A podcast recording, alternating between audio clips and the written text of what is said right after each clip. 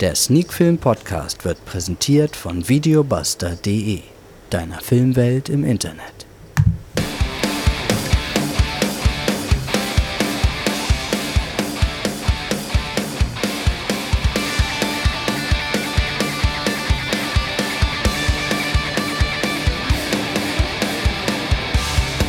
Sonntagabend Sneakfilm Podcast Zeit.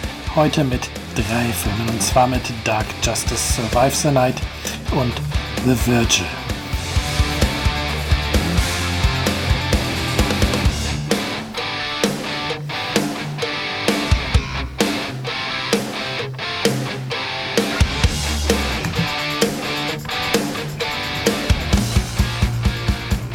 Ja, und damit sind wir tatsächlich auch schon wieder mitten drin in der neuesten Folge von Sneak Film To Go, der Sneak Film Podcast und natürlich wie immer präsentiert von Videobuster deiner Filmwelt im Internet. Und ja, heute volles Programm.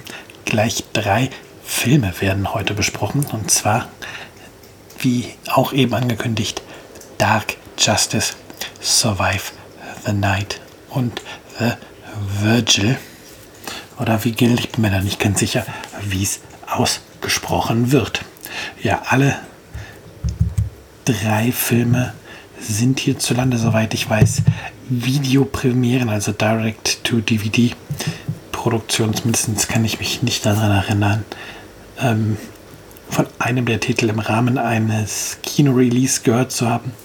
Falls dem doch so war, dann bitte ich das zu entschuldigen. Ja, dann wollen wir auch mit Film 1 anfangen. Justice.net, wie er im Original heißt. Oder zu Deutsch Dark Justice. Und da hat er dann auch noch einen Untertitel bekommen, Du entscheidest. Dabei handelt es sich um einen Film aus dem Jahr 2018, eine irisch-kanadisch-luxemburgische Co-Produktion mit einer FSK 12 Regie hat Paul Kruchten geführt. Das Ganze geht auf Blu-ray circa 87 Minuten und ähm, mit dabei sind unter anderem Martin McKen, Astrid Roos, Stephen Cromwell, Cedric Combs und ein durchaus bekannter Name hier aus Deutschland, Desiree Nussbusch. Ja, das Genre, in das dieser Film einsortiert wird, ist der Thriller. Und das genaue Release-Datum fürs Heimkino habe ich gerade nicht zur Hand, aber ist auf jeden Fall bereits im Handel erhältlich. Die Inhaltsangabe ist natürlich auch immer ein Punkt, den wir hier bei den Besprechungen mit anführen und da finden wir bei Videobuster folgendes zu Dark Justice geschrieben. Jack DeLong ist einer der besten Programmierer der Welt. In einem verlassenen Lagerhaus in Luxemburg arbeitet er an einer geheimen Webseite, die demnächst live gehen soll. Doch die Polizei sitzt ihm im Nacken und steht kurz davor, sein Versteck zu stürmen. Es gelingt ihm zu entkommen und nach Kanada zurückzufliegen, wo seine Kollegin Valérie Gauthier auf ihn wartet, um ihre eigentliche Lebensmission zu erfüllen. Die Entführung von vier global einflussreichen Persönlichkeiten. Das Ziel ist es, sie dazu zu bringen, ihre Umweltsünden zu gestehen, während sie live über Jakes Webseite im Internet übertragen werden. Die Zuschauer sollen entscheiden, schuldig oder nicht. Ja, im Grunde ist das wieder eine Inhaltsangabe, die tatsächlich ähm, gut zusammenfasst, worum es in Dark Justice geht. Eines muss man allerdings ähm, anmerken, und das ist auch das, was ich ein wenig dem Film ankreide und was ich beziehungsweise eventuell noch nicht mal dem Film ankreide, aber auch eher dem Untertitel des Films ankreide, dieses Du entscheidest, das suggeriert erstmal, dass in diesem Film diese Entscheidung, die die Zuschauer dieses Internetstreams treffen sollen, im Mittelpunkt stehen. Und das ist nicht der Fall. Vielmehr steht ein wenig die Jagd der Polizei ähm, im Vordergrund oder die Suche der Polizei nach dem Aufenthaltsort dieser vier Persönlichkeiten und einem Weg dahin, diese vier Persönlichkeiten zu befreien. Und ja, ein wenig will der Film auch eher dann der Gesellschaft einen Spiegel vorhalten und auf Umweltsünden hinweisen darauf, dass ähm, vielen Menschen vielleicht bekannt ist, was große Unternehmen mit unserer Umwelt machen, wie sie auch mit ähm, Menschen umgehen, aber wo halt der Konsum dann wichtiger ist, als dass das Produkt nachhaltig und menschenwürdig hergestellt wurde. Und ja, da bringt der Film ähm, zum Beispiel das Beispiel, er bringt das Beispiel ähm, Wasser, wo einem der vier Persönlichkeiten vorgeworfen wird, ähm, den armen Leuten Wasser oder den ärmeren, ärmeren Ländern Wasser abzuzapfen, um es teurer zu verkaufen. Und das ist ja auch ein Thema, was so auch in der realen Welt existiert und auch immer wieder heiß diskutiert wird. Und auch ja, die Verschmutzung der Meere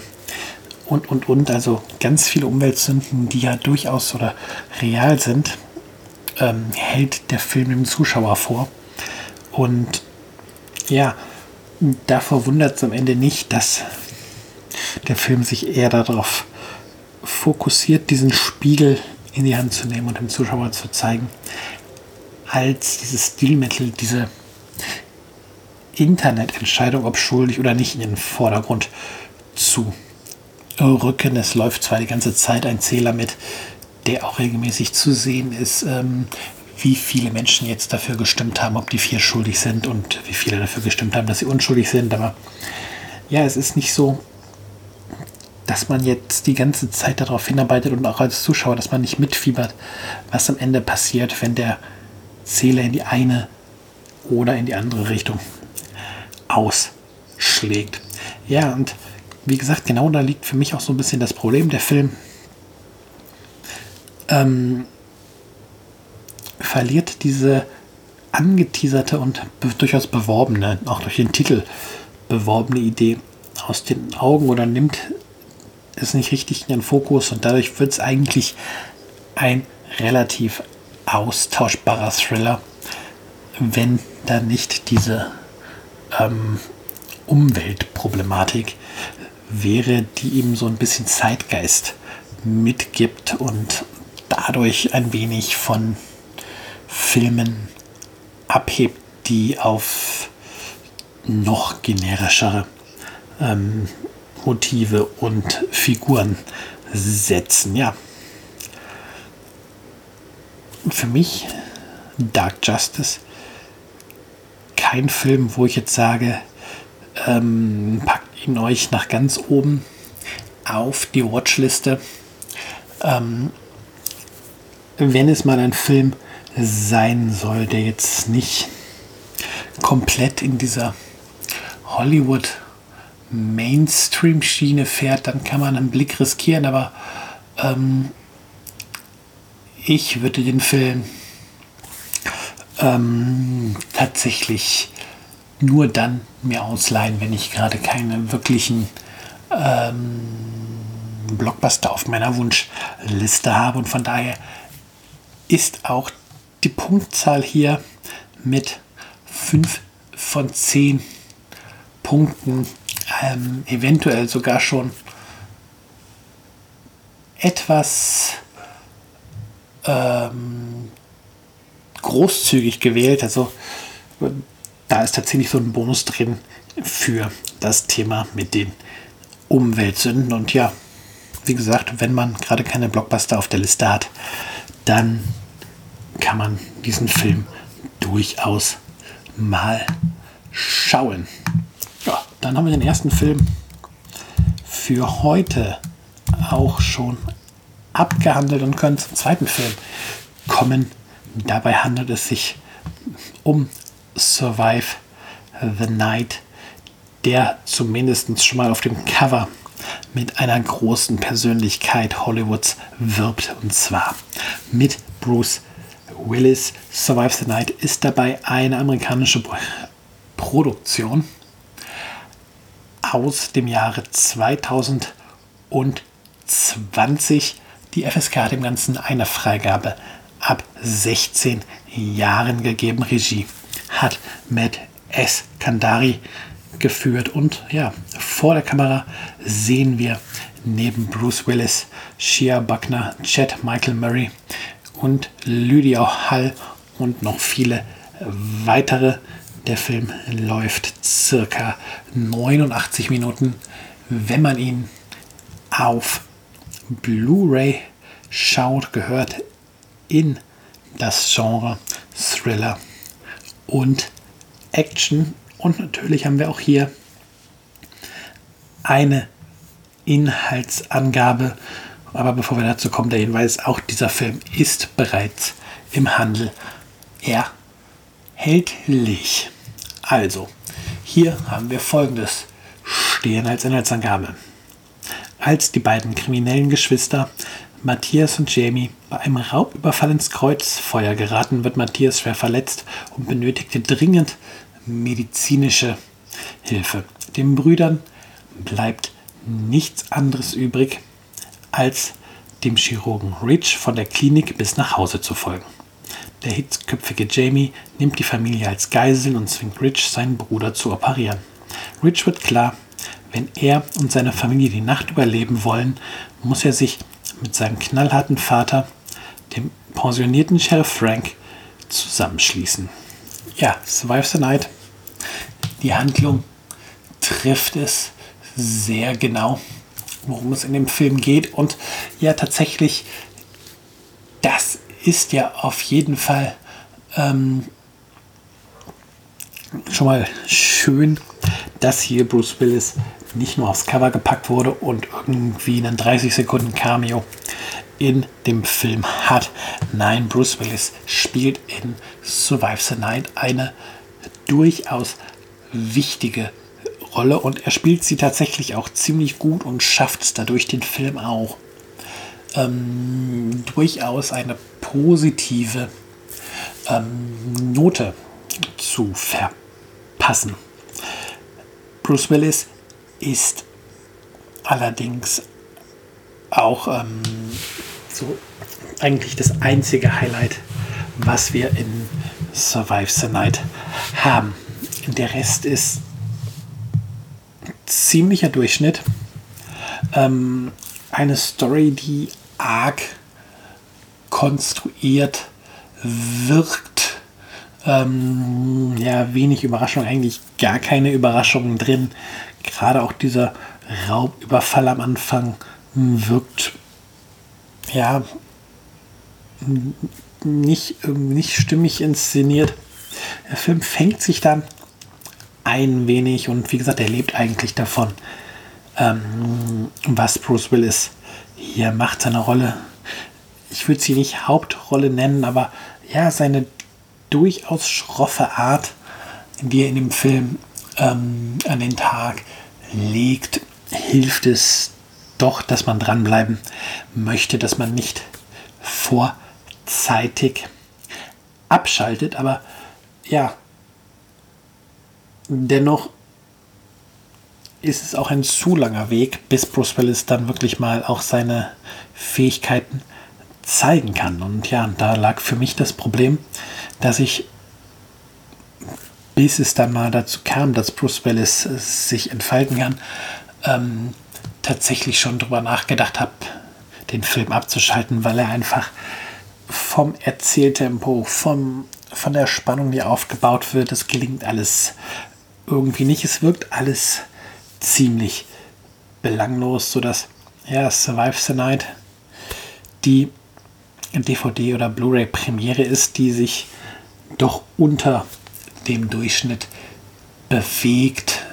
Ähm, und ja, tatsächlich kein Film ist, wo ich jetzt sage, leiht ihn euch sofort aus. Und ja, hier trifft leider dann auch nicht dieser Umweltbonus wie vorhin beim ersten Film, wie bei Dark Justice. Und von daher steht für mich hier am Ende nicht die 5.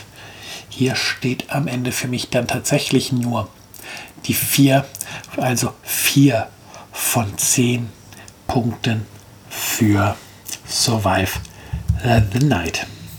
Ja, dann, wie gesagt, ich habe ja gesagt, heute gibt es drei Filme. Und der dritte Film ist The Virgil, die Totenwache. Auch dies ist eine US-Produktion. Sie kommt ähm, aus dem Jahr 2019, hat eine FSK ab 16 bekommen. Regie hat Keith Thomas geführt. Ebenfalls vor der Kamera dabei sind hier Dave Davis, Dan Lasky, Ephraim Miller und Spencer Sender sowie noch viele andere. Und ja, hier stelle ich gerade bei der, beim Blick auf Videobuster fest, dass das Ding entgegen meiner anfänglichen Behauptung, ähm, eine DVD-Premiere zu sein, auch einen Kinostart hatte. Und zwar lief der Film am 23.07.2020 in den Kinos angehört in das Genre Horror, so viel noch gesagt, und läuft auf Blu-ray circa 90 Minuten. Ja, und worum geht's denn in The Virgil? Ein junger Mann übernimmt widerwillig die Totenwache für das Mitglied einer orthodoxen jüdischen Gemeinde. In einer schicksalhaften Nacht wird der Held mit furchterregenden Geheimnissen und seinen eigenen Dämonen konfrontiert. Der junge Jakob Raunen möchte die strenge chasistische Gemeinde in Brooklyn am liebsten verlassen, weil er seinen Glauben verloren hat. Da er dringend Geld braucht, stimmt er widerwillig dem Angebot des Rabbiners zu, die nächtliche Totenwache für ein verstorbenes Gemeindemitglied zu übernehmen. Kurz nach seiner Ankunft in dem baufälligen Haus wird Jakob klar, dass hier etwas sehr, sehr falsch läuft. Schon bald befindet sich der junge Held in einem unheimlichen Albtraum wieder, der von einem furchteinflößenden Wesen orchestriert wird. Einem Masik, wie im jüdischen Volksglauben jeder Totengeist bezeichnet wird. In dieser Nacht des surrealen Schreckens muss sich Jakob nicht nur bösen Geistern, sondern auch den Dämonen seiner Vergangenheit stellen. Ja. The Vigil ist, oder The Virgil, ich weiß nicht, ob dann eher, eher gesprochen wird oder nicht. The Virgil ist für mich schwierig auszusprechen. Ähm, aber der Film selber ist für mich der schwächste Film in diesem Podcast. Ähm, ein jüdisches Ritual mit der wie die Totenwache für einen Horrorfilm zu benutzen, ist auf jeden Fall erstmal ein interessanter Ansatz. Es ist ja durchaus so, dass im Horrorfilm auch oft ähm, ja, viel aus anderen Religionen benutzt wird, wenn wir da mal an den Exorzismus zum Beispiel denken, ähm, wo dann mal äh, ein Brauch oder eine Methode aus der ähm, katholischen Kirche zu finden ist, aber man findet halt durchaus religiöse Bräuche oder religiöse Mythen etc. immer mal wieder im Mauerfilm wieder. Und warum also nicht mal etwas nehmen, was sehr typisch für den jüdischen Glauben ist. Und ja, dann bietet sich natürlich eine Totenwache an, weil man hat hier natürlich ganz viele Elemente, die prädestiniert für das Horror-Genre sind. Wir haben Nacht, also wir haben den Faktor Dunkelheit. Wir haben, da wir ja quasi eine Leiche im Raum haben, schon etwas von Natur aus Unheimliches mit ähm, im Spiel. Ja, Und dazu dann noch, ähm, dass man bei dieser Totenwache ja tatsächlich auch ganz viel Zeit mit dieser Leiche ähm, verbrennt, verbrennt, verbringt, äh, ist da natürlich ganz viel Potenzial für einen Horrorfilm gegeben, ganz viel Potenzial dafür gegeben, eine düstere, eine bedrückende Stimmung zu erzeugen. Und der Film schafft es einfach komplett nicht, diese guten Voraussetzungen zu nutzen. Erstmal ähm, dauert die Exposition elendig lange. Also bis der Hauptdarsteller oder bis die Rolle des Hauptdarstellers überhaupt einmal klar ist, bis er in diesem Haus ankommt, wo er die Totenwache halten soll, vergeht so unendlich viel Zeit und in dieser Zeit baut man null Verhältnis zur Hauptfigur auf und das wäre so wichtig dann für diese spätere Totenwache, dass man ein, ein Sympathieverhältnis zu Jakob aufbaut, dass man dann in seiner Situation in dem Haus, in dem die Dinge passieren, die durchaus übernatürlich sind, die ihn mit sich selber kämpfen lassen, dass man in dieser Situation ähm, mit ihm mitfiebern kann. Dafür müsste die Sympathie mit ihm halt vorhanden sein. Das verpasst der Film halt von Anfang an. Wenn der Film das geschafft hätte, wäre der Mittelteil und das Finale wahrscheinlich auch weniger schmerzhaft zu schauen. Denn so ist einem strunzegal, was mit Jakob passiert. Ähm, und so ist es einem auch dann völlig egal, dass der Mittelteil trotz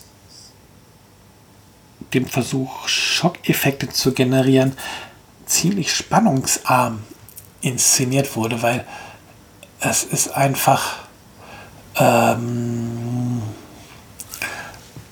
total misslungen, wenn man versucht, die Schockeffekte halt nur dadurch zu platzieren, dass man die Musik lauter werden lässt und dann in irgendeinen Jumpscare übergeht. Das ist halt, ja, da fehlt halt irgendwie der Wille, es richtig zu machen, der, der Wille, richtig Horror zu erzeugen. Und ja, vielleicht fehlte da auch im Drehbuch der richtige Ansatz oder die richtigen Ansätze, um hier ähm, dem Film den richtigen Schubs zu geben, die richtige Richtung einzuschlagen. Und dann ja kommt das große Finale, was eigentlich die Figur Jakob, Jakob konterkariert und ähm, was dadurch irgendwie, was, was Jakob von der Seite zeigt, auf die den ganzen Film nicht hingesteuert ist und die ähm, wie heißt es, ja, die von dem, was man im Film von ihm sieht, einfach nicht ist. Und ja, das macht den Film dann am Ende auch nochmal so ein bisschen kaputt. Wirklich schade, denn ich habe mich auf den Film gefreut. Tatsächlich, das Thema hat mir durchaus zugesagt und ja, dann kommt das bei rum. Schade, schade, schade. Kein Totalausfall, aber auch halt nicht die erhoffte Überraschung. Und so stehen am Ende tatsächlich nur drei von fünf Punkten, ach Quatsch, drei von zehn Punkten da. Das wären anderthalb äh, Sterne im Fünfer-System, wenn ich mich jetzt gerade im Kopf nicht verrechnet, aber halt auf jeden Fall leider der Film in dieser Ausgabe vom Podcast, der definitiv keine Sehempfehlung bekommt. Tut mir leid. Tut mir auch leider ein bisschen für den Verleih, die mir das Muster zur Verfügung gestellt haben und ich habe persönlich auch gehofft, dass ich hier einen Film bekomme, wo ich sage, das Teil lohnt sich zu schauen. Dann haben wir für heute drei Filme besprochen und ja, sind am Ende für diese Ausgabe, für Ausgabe 145. Ich würde sagen, habt eine schöne Woche. Hört nächste Woche dann wieder rein, wenn es eine neue Ausgabe gibt von Sneak Film To Go, der Sneak Film Podcast. Macht's gut. Bis bald. Bye bye.